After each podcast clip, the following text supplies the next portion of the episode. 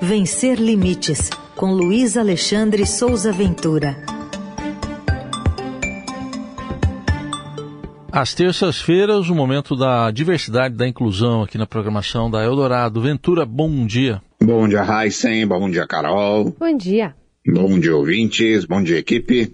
Para começar, a gente queria que você falasse um pouco sobre uma decisão do governo de São Paulo de instituir um grupo de trabalho para unificar uma proposta de avaliação, unificar né, a avaliação biopsicossocial, que é aquela avaliação feita para as políticas envolvendo pessoas com deficiência. O que, que isso representa, Aventura? É, então, é, o artigo 2 da Lei Brasileira de Inclusão da Pessoa com Deficiência, esse artigo define quem é a pessoa com deficiência e estabelece essa avaliação biopsicossocial da deficiência. Eu coloquei no blog o artigo inteirinho lá, letra por letra, para quem quiser ler. Mas em resumo, ele define o que é a pessoa, quem é a pessoa com deficiência, explica de que maneira isso funciona na relação com as barreiras da sociedade e define os critérios para avaliação biopsicossocial da deficiência. É, a regulamentação desse artigo, embora isso seja urgente e que tem que ser uma prioridade, ela já se arrasta há muito tempo. Já passa pelo quarto governo. Começou no governo da Dilma Rousseff, passou pelo Michel Temer, passou pelos quatro anos do governo do Jair Bolsonaro. A gente chega agora no governo do Luiz Inácio Lula da Silva e ainda não há uma implementação dessa avaliação em todo o país. Já tem bastante tempo que tem muita gente séria debruçada sobre esse tema. Já foram produzidos vários e vários estudos e especialistas de universidades públicas, com participação ativa das pessoas com deficiência, para que se construa um instrumento de avaliação. E aí, o modelo criado a partir da classificação internacional de funcionalidade, que é da OMS, da Organização Mundial de Saúde, isso já foi muito discutido, exaustivamente discutido. E aí, a versão atual dessa ferramenta se chama IFBRM, que é o Índice de Funcionalidade Brasileiro Modificado. Em 2021, o então Ministério da Mulher, da Família e dos Direitos Humanos divulgou um relatório sobre a elaboração de um modelo único de avaliação biopsicossocial da deficiência. Foi um documento produzido por um grupo de trabalho inter institucional em outubro de 2020, que é aquele que ficou escondido, que não tinha acesso, que a gente falou várias vezes aqui na coluna e no blog. No ano passado, em 2022, o governo do presidente, do ex-presidente Jair Bolsonaro indicou que essa avaliação seria realizada pelo INSS, combinando esse índice IFBRM com o modelo usado para a concessão do BPC, que é o benefício de prestação continuada, e aí isso gerou uma enxurrada de críticas, e agora essa situação ainda está sendo analisada pelo novo governo, governo não tem nenhuma decisão sobre isso. E aí a gente chega aqui em São Paulo, na sexta-feira, na semana passada, no dia 10,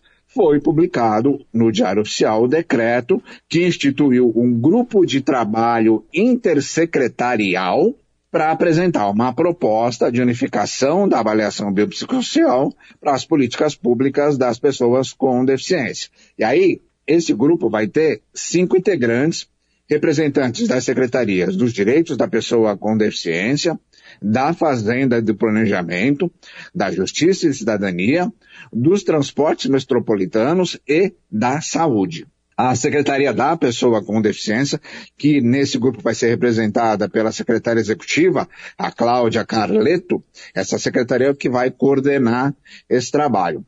Foi exatamente por não ter a aplicação da avaliação biopsicossocial que o governador Tarcísio de Freitas vetou o retorno da emissão de laudos pelo DETRAN para pessoas com deficiência que solicitarem isenção do IPVA.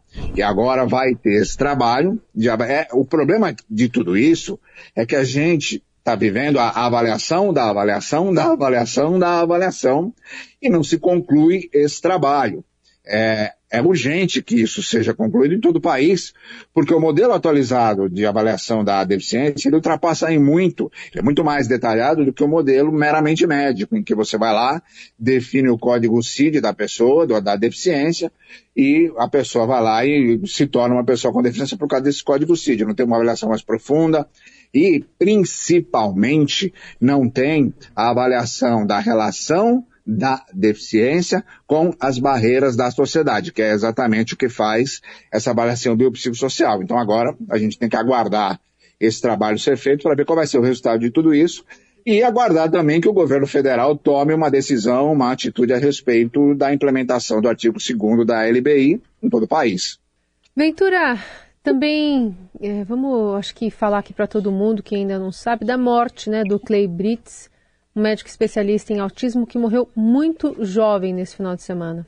Pois é, né? Perdemos no sábado, neurologista infantil pediatra, Clay Blitz, tinha 49 anos, sofreu um mal súbito enquanto estava fazendo uma trilha com a família, é, e aí ele foi sepultado ontem, segunda-feira, em Londrina, no Paraná. O Clay, é, Clay Britt, eu chamo ele de Clay porque eu falava com ele constantemente.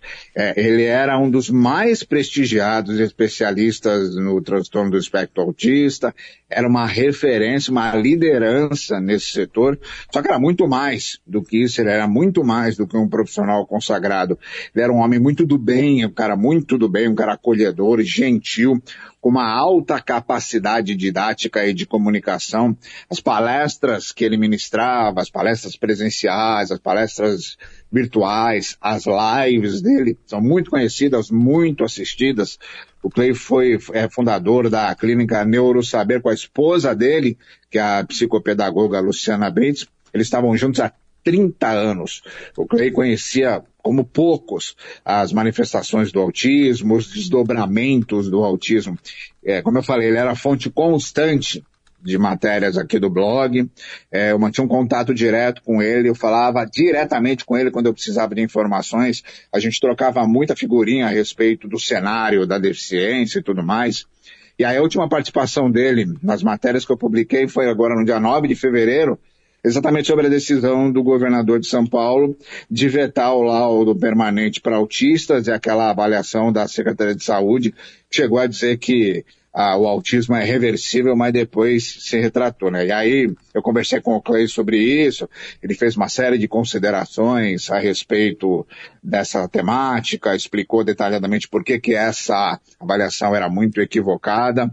É, o que a gente pode dizer é que a ausência do Clay Brits, ela vai ser muito, muito sentida pela qualidade humana que ele tinha no tratamento das pessoas, pelo grande conhecimento que ele tinha a respeito da questão da neurodiversidade, dos autistas. Falei sobre vários livros que ele lançou também. O último é aquele Como Lidar com Mentes a Mil por Hora, que fala do TDAH. Então é realmente uma grande perda para a comunidade autista, para a comunidade das pessoas com deficiência. E aí, enfim, a gente só pode comemorar o legado dele e lamentar muito a partida precoce do Clay Brits. Certamente, está aí. Mais uma vez, aí, é, bom, as conversas estão todas lá né, também no blog, no vencerlimites.com.br. Ventura vem, volta na semana que vem, as atualizações se acompanham no blog também, no portal do Estadão. Obrigado, Ventura. Até semana que vem. Um abraço para todo mundo.